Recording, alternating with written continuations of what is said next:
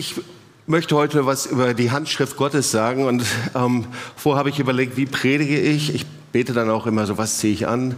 Da habe ich gedacht, ach Mensch, also wenn der Heilige Geist kommt, ich glaube, die Jünger hatten äh, in der Postgeschichte auch kein Jackett an, deswegen habe ich es mal gelassen einfach gesagt, aber mal gucken, was der Heilige Geist heute so alles macht. Und ähm, so von daher, ich weiß jetzt auch noch nicht, wo ich heute überall ankommen werde mit meiner Predigt, aber die Handschrift Gottes, ähm, ja, also ich meine, jeder hat eine Handschrift von uns, gell? also äh, gar keine Frage. Ähm, bei meinem Vater, da hatte ich die Handschrift immer besonders bewundert. Das war so eine Doktorschrift, da hast du immer nur so Hügel gesehen, ta, ta, ta, ta, ta, und da vorne ein Punkt, das war das I. Ähm, das habe ich nie so hingekriegt. Ich weiß noch, als Leute und ich uns kennenlernten, dann äh, sprachen wir über unsere Handschrift und sie meinte, ich sollte für meine Handschrift beten.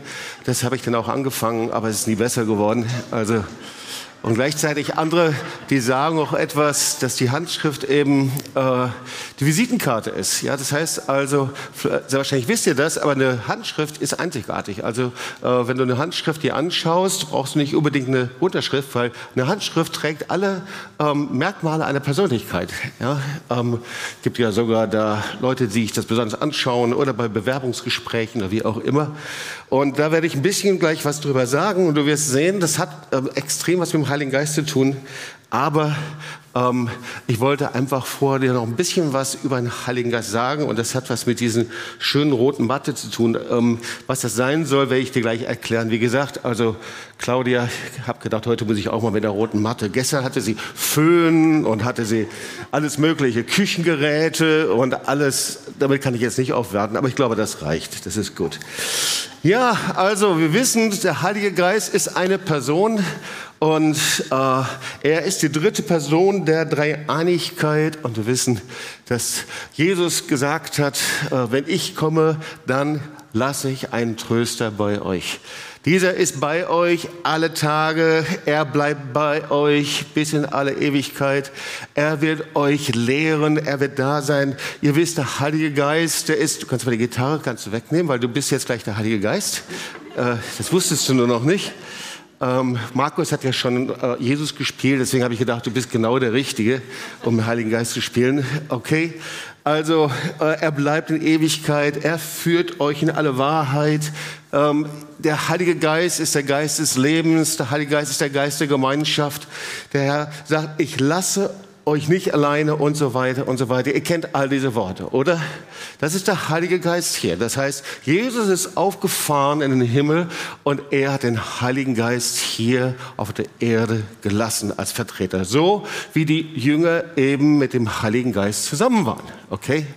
So, und ähm, ja, was ist passiert? Vielleicht mal so aus einer eigenen Erfahrung. Ich denke, das ist euch allen auch schon mal passiert wenn jemand äh, in deiner Nähe ist, jemand dir nahe steht und du ihn ständig übersiehst, ja, oder aber man tut so, als ob er Luft wäre, oder ich überhöre ihn, ich gehe an ihm vorbei.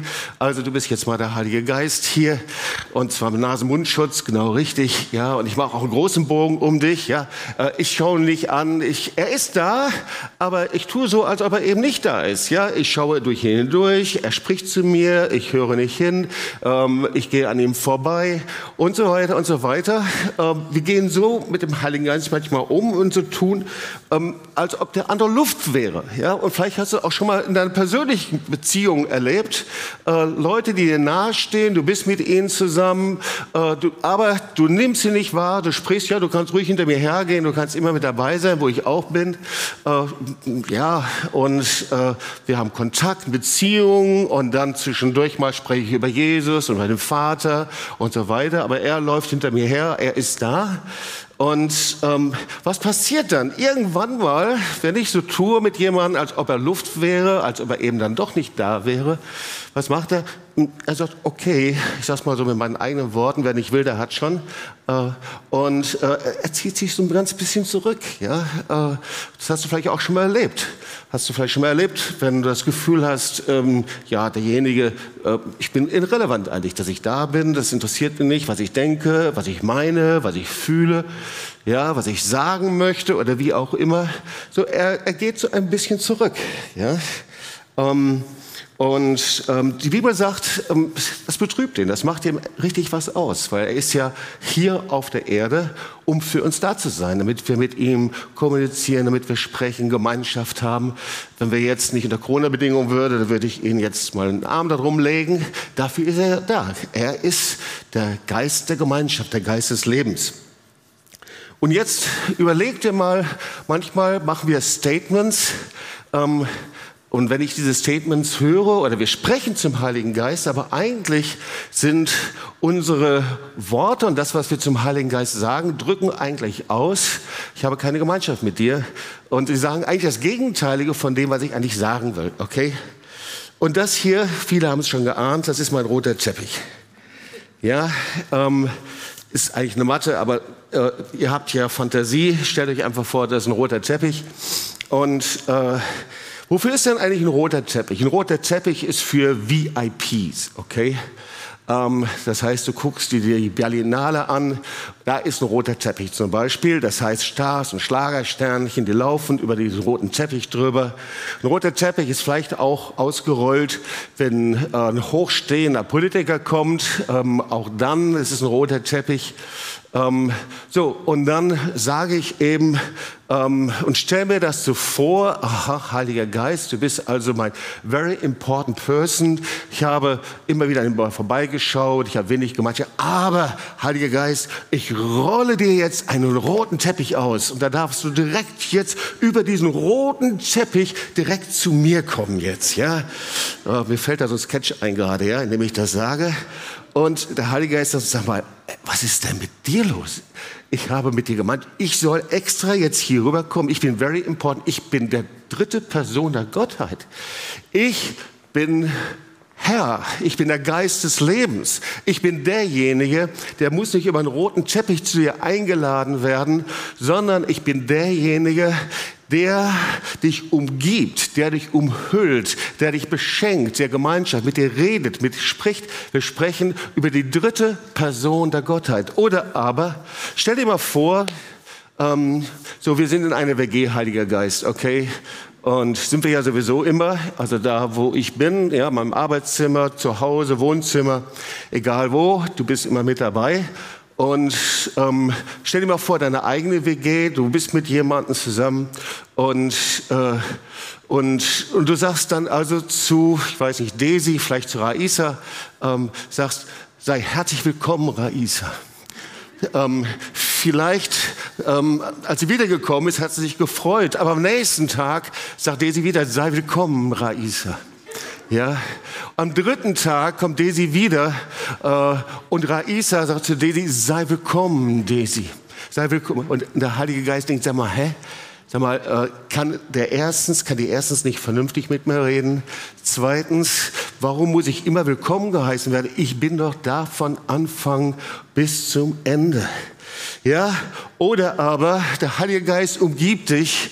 Er ist mit dir zusammen. Natürlich, du sprichst und redest. Das ist das, was er eigentlich möchte. Und du sagst ständig, ich will dir begegnen, Heiliger Geist. Ja, das wäre so, du bist in deiner WG oder bist in einer Ehe oder du bist in deiner Familie und Guido sagt zu Gudula, ich möchte dir begegnen, Gudula. Ja. Gula, heute möchte ich dir begegnen. Sag mal, sagt die Gula, sag mal, hast du eine an der Waffe? Oder was ist mit dir los? Ja. Äh, Bärbel sagte, Frank, heute möchte ich dir begegnen. Vielleicht sagt sie es, weil sie ihn lange nicht mehr gesehen hat oder sowas. Aber der Heilige Geist ist ja jeden Tag da. Ich bin bei euch alle Tage bis an der Weltende. Das heißt, manchmal gehen wir mit ihm genauso um und sprechen das aus, wie es eben auch wir empfinden. Ja? Und natürlich gibt es ein, ich warte auf dich, aber eigentlich, wenn ich mit ihm Beziehung habe und der Heilige Geist kommt hinter mir her, er ist da, ich spreche mit ihm über die Dinge einfach, hier über den Gottesdienst, wie es gelaufen ist oder wie es mir geht oder nicht geht. Ähm, so, dann muss ich nicht vier Tage lang beten, um zu hören, was er mir sagt, weil er spricht ja jeden Tag zu mir. Das heißt nicht, dass wir auch beten und Gott suchen sollen, und zwar Tag und Nacht, das ist etwas anderes. Aber ich muss nicht nochmal Tag und Nacht und nochmal eine Exportion einlegen, damit er mir ein ganz spezielles Wörtchen sagt, das er mir vielleicht bis jetzt verschwiegen hat. So ist ja nicht der Heilige Geist, oder? Und ich muss auch nicht sagen, Heiliger Geist, heute möchte ich dir aber begegnen. Er sagt, hey, ich bin da. Und das ist Beziehung zum Heiligen Geist. Und äh, lasst uns dem Heiligen Geist mal einen Applaus geben. Vielen Dank, Markus. Ja. Der Heilige Geist sagt, ich warte auf dich, ist die Gemeinschaft, er, er redet, er leitet dich und er ist nicht im Land weit, weit weg. Kennst du das Land weit, weit weg? Das ist von Schreck. Ja? Äh, er ist nicht im Land weit, weit weg. Sag mal zu deinen Nachbarn, wir sind jetzt hier ganz ohne Kamera. Ja? Der, der Heilige Geist ist nicht im Land weit, weit weg, sondern der Heilige Geist ist hier. Ja? Okay. Und ich habe auch noch ein anderes Mysterium, das ich jetzt gerade enthüllen möchte. Vielleicht sind einige religiös ähm, geprägte entsetzt. Der Heilige Geist ist auch nicht gerade in Jerusalem. Wow! Obwohl er da auch ist. Sondern der Heilige Geist ist hier. Amen. Und der Heilige Geist, für diejenigen, die vielleicht das überhaupt gar nicht verstehen, ist auch nicht gerade in Rom beim Papst. Hoffentlich da auch sondern der Heilige Geist ist dort, wo wir ihn anbeten, wo wir ihn suchen, wo wir vor ihm sind. Der Heilige Geist ist ein Geist der Gemeinschaft. Jesus sagt, ich gehe und ich lasse euch nicht als Weisen zurück. Und ich muss nicht jedes Mal wieder rumprockeln und den Heiligen Geist runterziehen vom Himmel, vom rechten, vom linken und wiederholen und wieder runterholen, sondern der Heilige Geist ist hier. Und wer mit dem Heiligen Geist Gemeinschaft hat und mit ihm lebt, der trägt seine Zeichen, der ist gekennzeichnet. Seine Gaben zum Beispiel, seinen Charakter, seine Früchte. Weil wenn ich mit dem Heiligen Geist zusammen bin, er ist ja Gott, dann muss sich ja was bei mir verändern oder ich bin nichts mit ihm zusammen, oder? Das heißt, es verändert was in mir. Wer mit dem Heiligen Geist zusammen ist, der trägt seine Handschrift ist gekennzeichnet mit der Handschrift Gottes. Und so, wir wollen uns das Wort anschauen nach dieser Einleitung. Wie gesagt, also wir werden sehen, wie weit wir kommen. Äh, und, aber ich glaube, dass heute wichtige Dinge sind, womit der Herr dir dienen möchte. Ähm, zugrunde liegt das Wort 2. Korinther 3, 1 bis 3. Und ich werde im Laufe der Predigten äh, über das ganze Wort sprechen bis Vers 17, aber die Kernverse sind 1 bis 3 und Vers 17. Fangen wir denn abermals an, uns selbst zu empfehlen? Oder brauchen wir wie gewisse Leute Empfehlungsbriefe an euch oder von euch? Ihr seid unser Brief in unser Herz geschrieben, erkannt und gelesen von allen Menschen ist doch offenbar geworden, dass ihr ein Brief Christi seid, durch unseren Dienst zubereitet. Geschrieben nicht mit Tinte, sondern mit dem Geist des lebendigen Gottes, nicht auf steinerne Tafeln, sondern auf fleischerne Tafeln, nämlich, eure Herzen. Und dann Vers 17, der Herr ist der Geist. Wo aber der Geist des Herrn ist, da ist Freiheit. Sag mal, Freiheit, Freedom, ja? So, das äh, ist nicht nur ein Wort von Eddie James, sondern wer es noch nicht wusste, das steht in der Bibel. Ja. Also, der Herr ist Geist, wo aber der Geist des Herrn ist, der ist Freiheit. Der Heilige Geist ist Kyros, steht da. Kyros ist der absolute Herr, der König. Der Herr ist Kyros, der Herr ist derjenige, der spricht. Und wo der Geist Herr ist, wo der Heilige Geist eben nicht nur wie Luft ist und mal da und mal nicht, um ein Phänomen und etwas, was ich mal empfange und nicht empfange, wo ich immer hinterherlaufe, sondern der Heilige Geist Herr ist, da ist Freiheit. Das heißt, es gibt einen Zustand der Freiheit, worüber die Bibel redet. Aber wir wollen uns zu Beginn mal hier so also ein bisschen das Umfeld von 2. Korinther 3 anschauen und ähm, da steht was sehr Interessantes. Da steht, fangen wir denn abermals an, uns selbst zu empfehlen oder brauchen wir gewisse Leute Empfehlungsbriefe an euch oder von euch? Also wenn man diese Verse verstehen will und auch die Handschrift Gottes, dann verstehen wir, aha, aha, hier gibt es gewisse Leute. Was waren das für gewisse Leute? Gewisse Leute, das waren falsche Lehrer in der Gemeinde Korinth. So, die reisten von Gemeinde zu Gemeinde und die hatten so eine Art Empfehlungsschreiben bei sich, so eine Art Referenzschreiben. Und in diesem Referenz- und Empfehlungsschreiben, da stand irgendwie drin, liebe Gemeinde Korinth, dieser Bibellehrer, dieser Pastor, der ist hochqualifiziert, hat Ausbildung gemacht, hat mehrere Zusatzausbildungen, vielleicht sogar einen Kurs in Tübingen gemacht, hat ein Diplom. Und er ist echt hammerqualifiziert und darin ist ja erstmal nichts Schlechtes. Ja, wir haben ja heute auch Empfehlungsschreiben, Referenzen. Also eigentlich zuerst gar kein Problem. Das hat sie noch nicht zu falschen Lehrern gemacht. Aber dann passierte irgendwas und wir müssen verstehen, Paulus war ein Apostel und Mann des Heiligen Geistes. Und der hatte ja mit Aquila und Priscilla diese Gemeinde aufgebaut. So können wir es Apostelgeschichte 18 nachlesen. Und diese Gemeinde immer wieder besucht. Und boah, diese Gemeinde Korinth, die trug alles, was eine Gemeinde im Heiligen Geist wirklich getragen hat. Ich hatte das Vorrecht, darüber meine Magisterarbeit zu schreiben, lang, lang ist her. Ja, über die Kraft des Heiligen Geistes in der Gemeinde Korinth, alle Gaben, Prophetien, sie sprachen und sie sangen in Zungen, das kannst du alles nachlesen, 1. Korinther 14.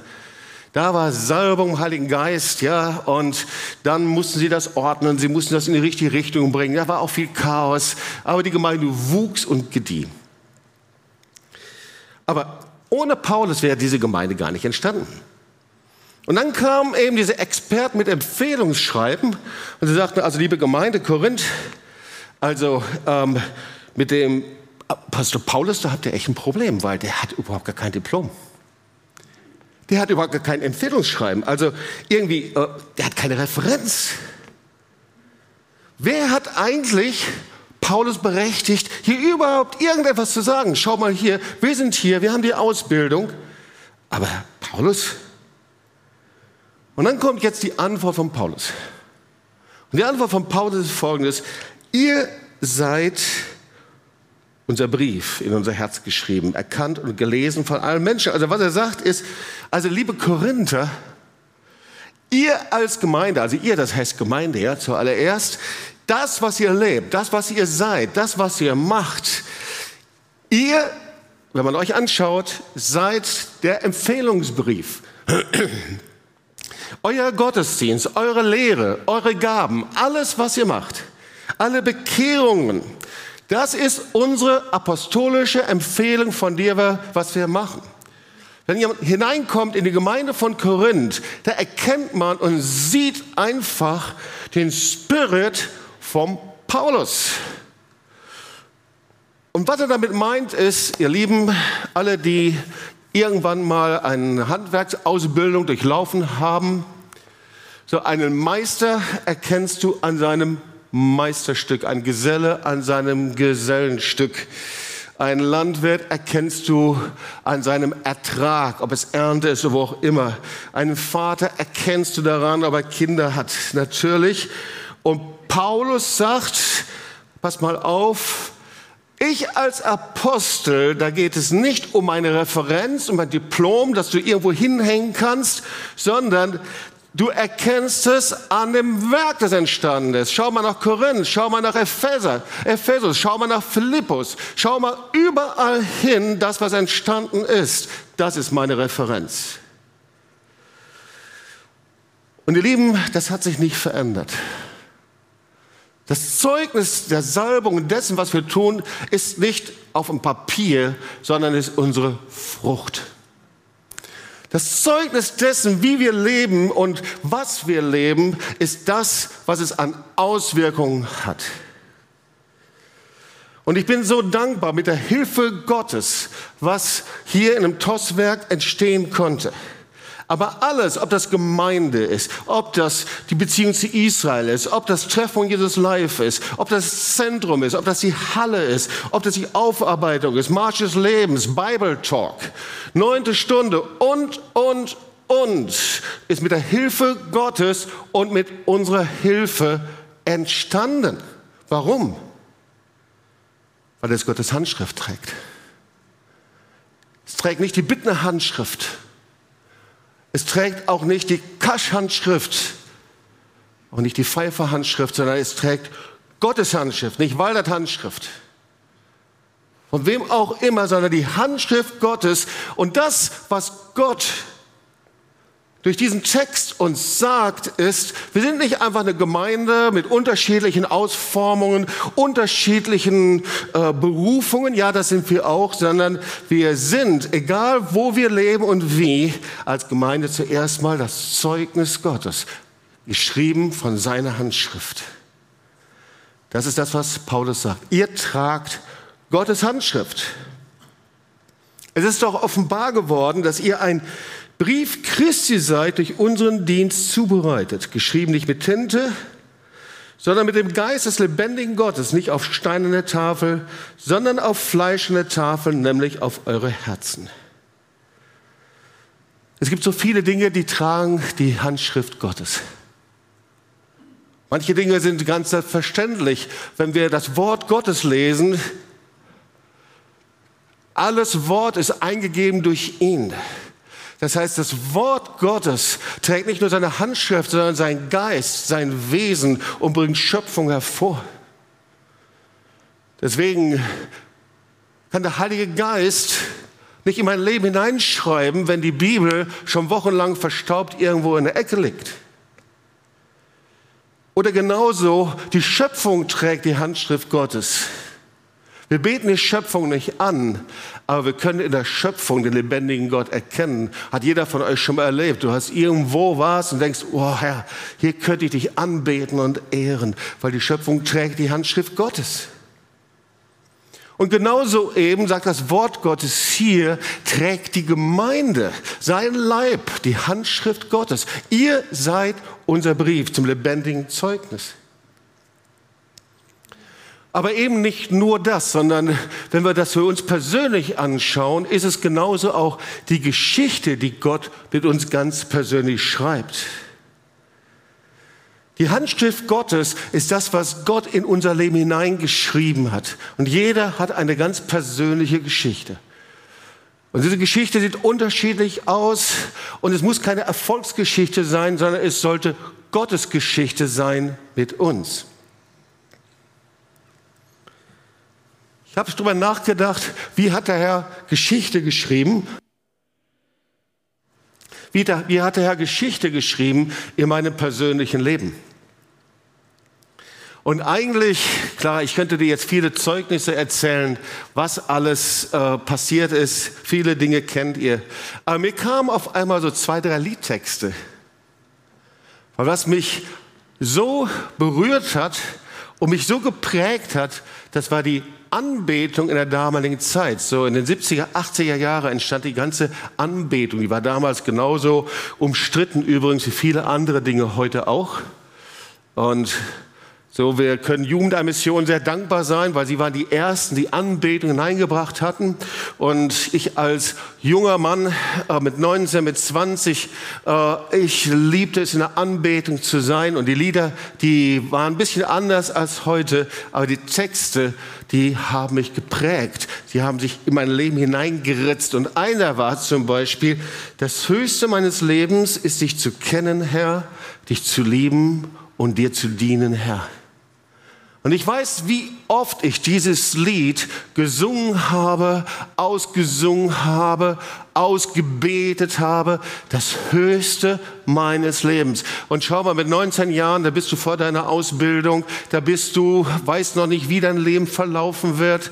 Mit 19 Jahren, da bist du einfach, sagst, Herr, hier ist mein Leben, das Höchste meines Lebens, ist dir zu dienen, dir zu folgen, dich zu kennen, Herr. Und der Heilige Geist hat das in mein Leben hineingeschrieben seit dieser Zeit und ist nie wieder ausgelöscht worden. Oder aber, Herr, dir ist nichts unmöglich. So viele Worte und Predigten, unser Glaube ist der Sieg, der die Welt überwunden hat. Worte von Glaubensmenschen, ob das Reinhard Bonke war oder andere. Nichts ist unmöglich, dem der Herr glaubt. Der Herr schaut nicht auf deine Unmöglichkeit sondern er sucht, und jetzt war es noch ein anderes Wort, das sich eingeprägt hat, er sucht Revolutionäre der Liebe Gottes. Gott will mit dir Geschichte schreiben. Und ich weiß noch, wie oft ich mich gemeldet habe und gesagt, Herr, kannst du mich gebrauchen? Ich weiß nicht wie, ich habe keine Vorstellung. Ich weiß noch nicht mal, was für einen Beruf ich ergreifen soll. Herr, ich habe keinen Plan für meine Zukunft, aber kannst du mich einfach gebrauchen, ganz gleich wie? Herr, mir ist egal, in welchem Dienst. Ich kann Missionar werden, ich kann hier sein, Hauptsache ich diene dir, egal wo es ist. Es hat sich eingebrannt in mein Leben. Ja? So, was für Kennzeichen tragen wir? Und wir wissen, so wie wir die Handschrift Gottes mit uns herumtragen können, ist es genauso, dass wir aber auch gekennzeichnet sein können von vielen anderen Dingen. Wir können gekennzeichnet sein natürlich von unserer Vergangenheit, unserer Geschichte. Jeder hat eine unterschiedliche Geschichte, hat das unterschiedlich erlebt.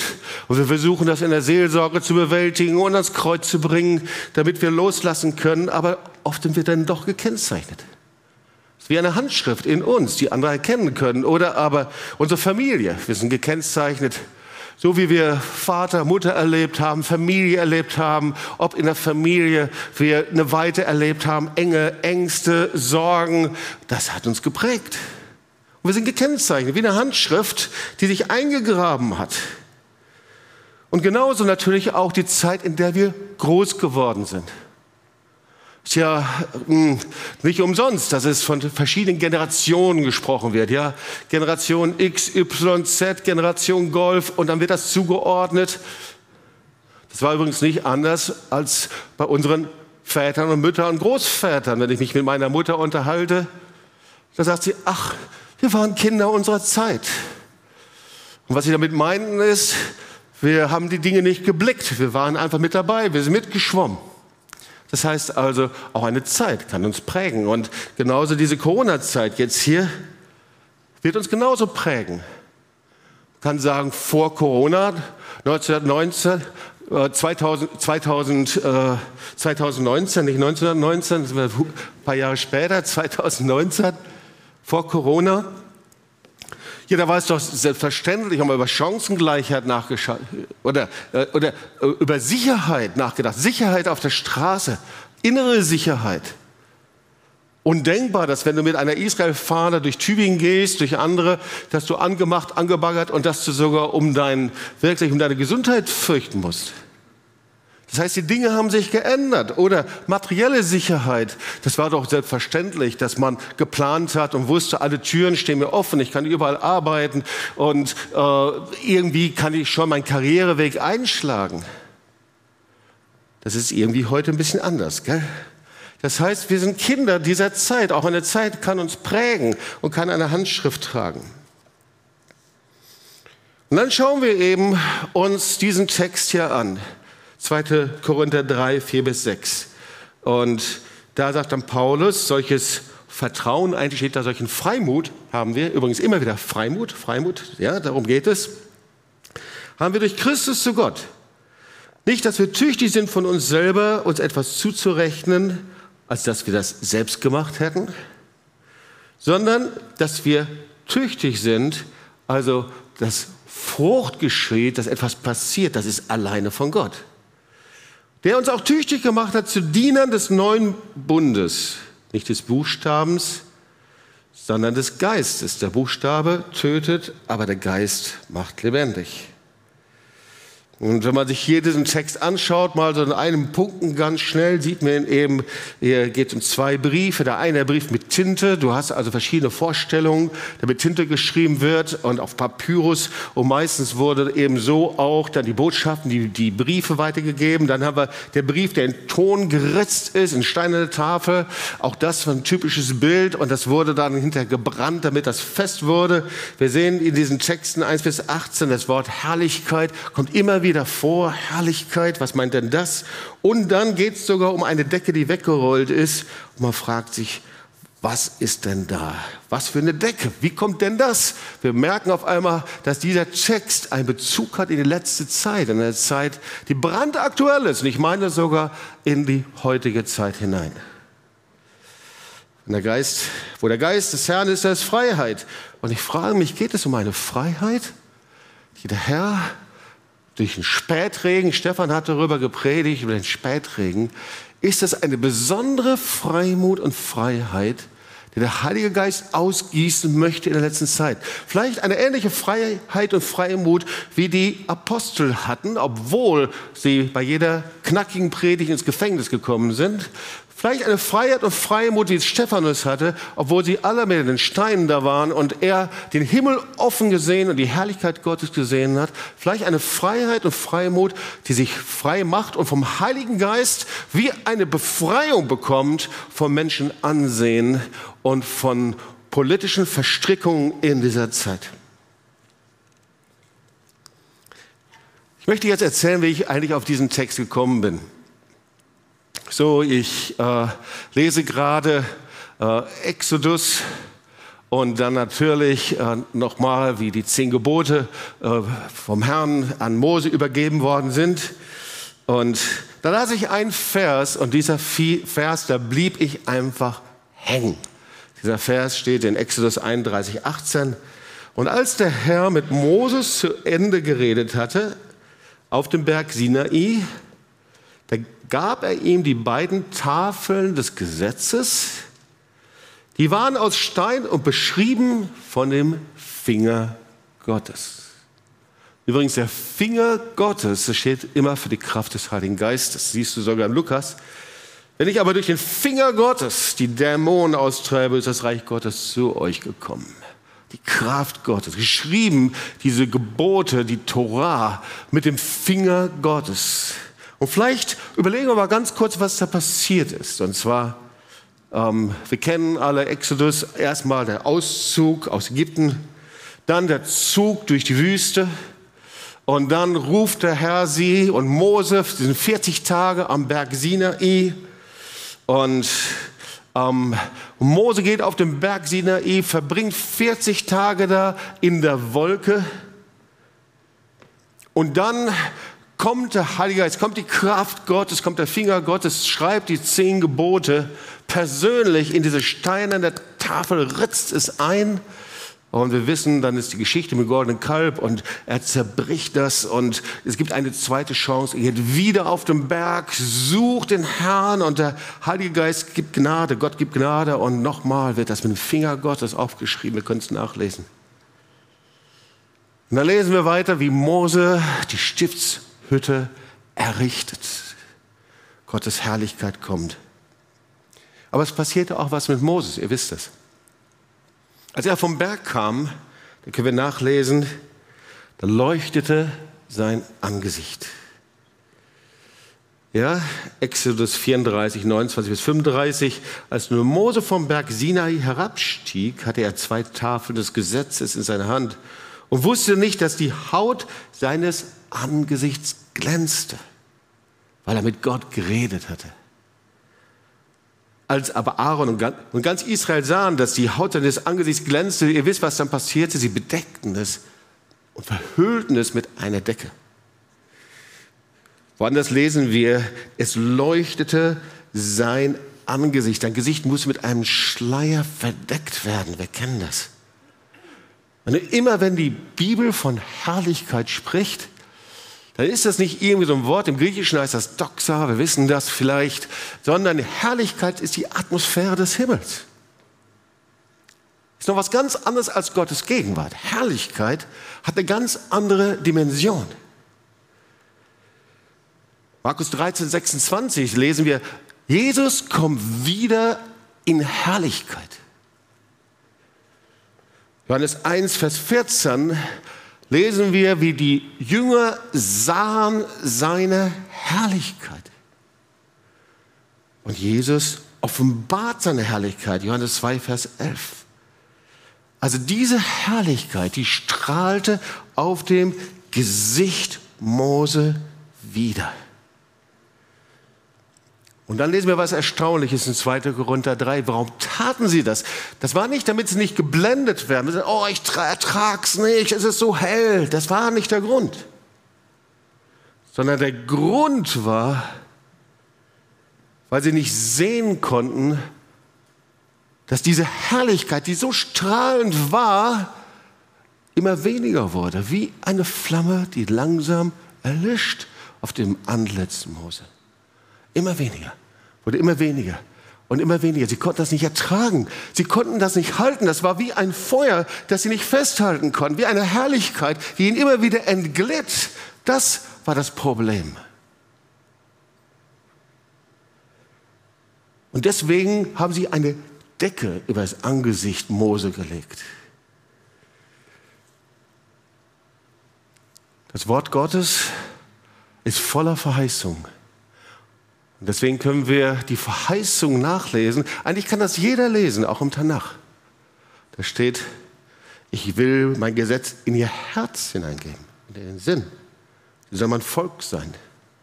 Und ich will ihr Gott sein. Oder aber, das stand jetzt in Jeremia 31 oder Hesekiel 36, ich will euch ein neues Herz, einen neuen Geist geben will das steinerne Herz aus eurem Fleisch wegnehmen, ein fleischendes Herz geben. Also das war alles da zu sehen.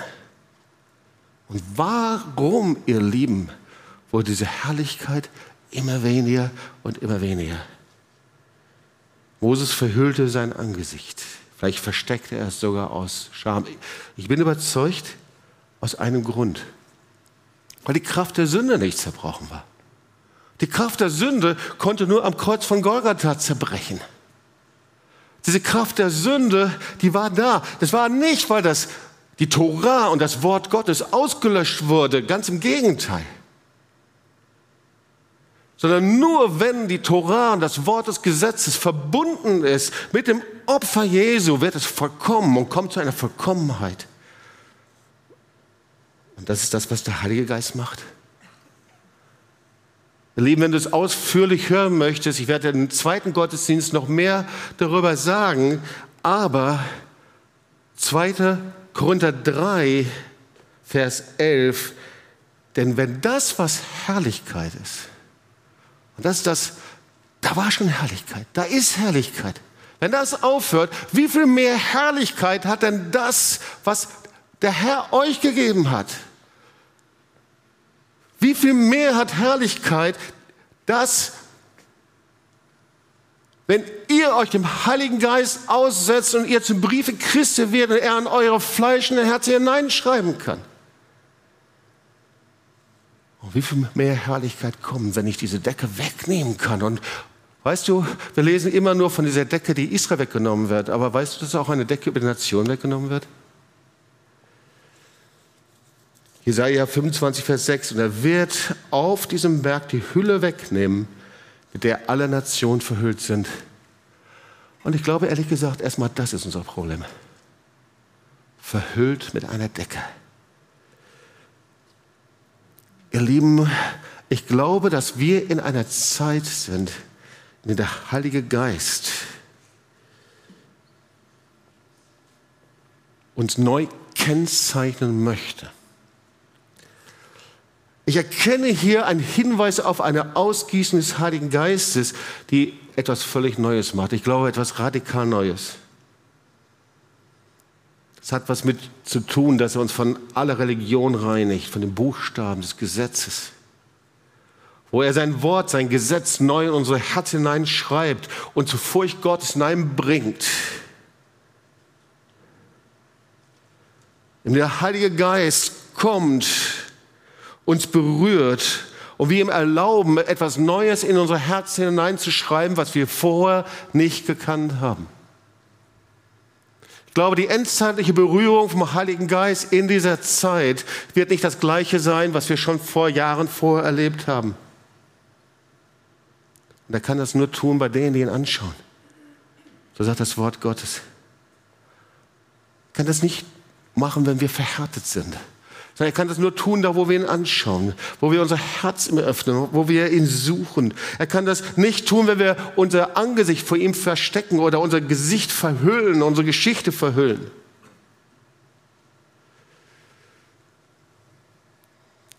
Und ich beende dieses Wort mit vier Kennzeichen. Das erste ist, das Kennzeichen von Gottes Handschrift in dieser Zeit, ihr könnt gleich schon hochkommen hier als Band, das sind fleischerne Herzen. Deswegen sind unsere Herzen so umkämpft. Fleischende Herzen, deswegen leben wir in einer Zeit der, des Hasses und der Konfrontation und der Verhärtung.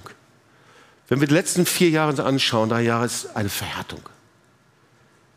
Und warum? Weil der Teufel weiß, dass der Heilige Geist in die fleischenden Herzen etwas hineinschreiben will. Das Zweite, was der Heilige Geist tun wird, wenn er in unser Herz hineinschreibt, das ist Freimut, Zuversicht. Freimut, vom lebendigen Gott zu stehen, ganz gleich, was Menschen um mich herum sagen. Freimut, das Evangelium zu verkündigen, ganz gleich, welche Auswirkungen und vielleicht auch Konsequenzen das für mich hat. Es ist eng verbunden mit Freiheit. Wo der Geist Gottes ist, da ist Freiheit. Der Buchstabe der Religion, des Gesetzes tötet. Aber wo der Heilige Geist Kyros ist, der Herr ist, da ist Leben. Aber dann darf ich nicht so umgehen, als ob er Luft wäre. Da muss ich wissen, da wo ich bin, da ist er auch. Ich habe ihn eingeladen, er nimmt das völlig ernst. Es hat gar nichts mit meinem Gefühl zu tun, ob es mir gut geht oder schlecht. Er geht dahin, er folgt mir. Und er leitet mich, er führt mich, ich höre ihn, ich wache morgens auf und sage, Heiliger Geist, das ist dein Tag, hast du mir etwas zu sagen? Und ich gehe abends ins Bett und sage, Heiliger Geist, hat dieser Tag dir gefallen?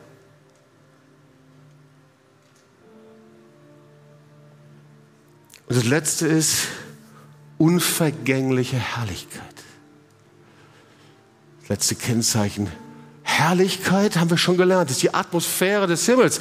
Aber hier ist eine Herrlichkeit, die bleibt, ihr Lieben. Eben nicht mit dem Wackelkontakt, eben nicht eine Herrlichkeit, die nach meinen Emotionen hin und her wankt und wogt, je nachdem, welche Medien ich gerade gelesen habe, ob ich gut drauf bin oder schlecht, sondern die Herrlichkeit, die bleibt bis in Ewigkeit. Wow. Heiliger Geist, hier bin ich. Und komm, lass uns aufstehen einfach.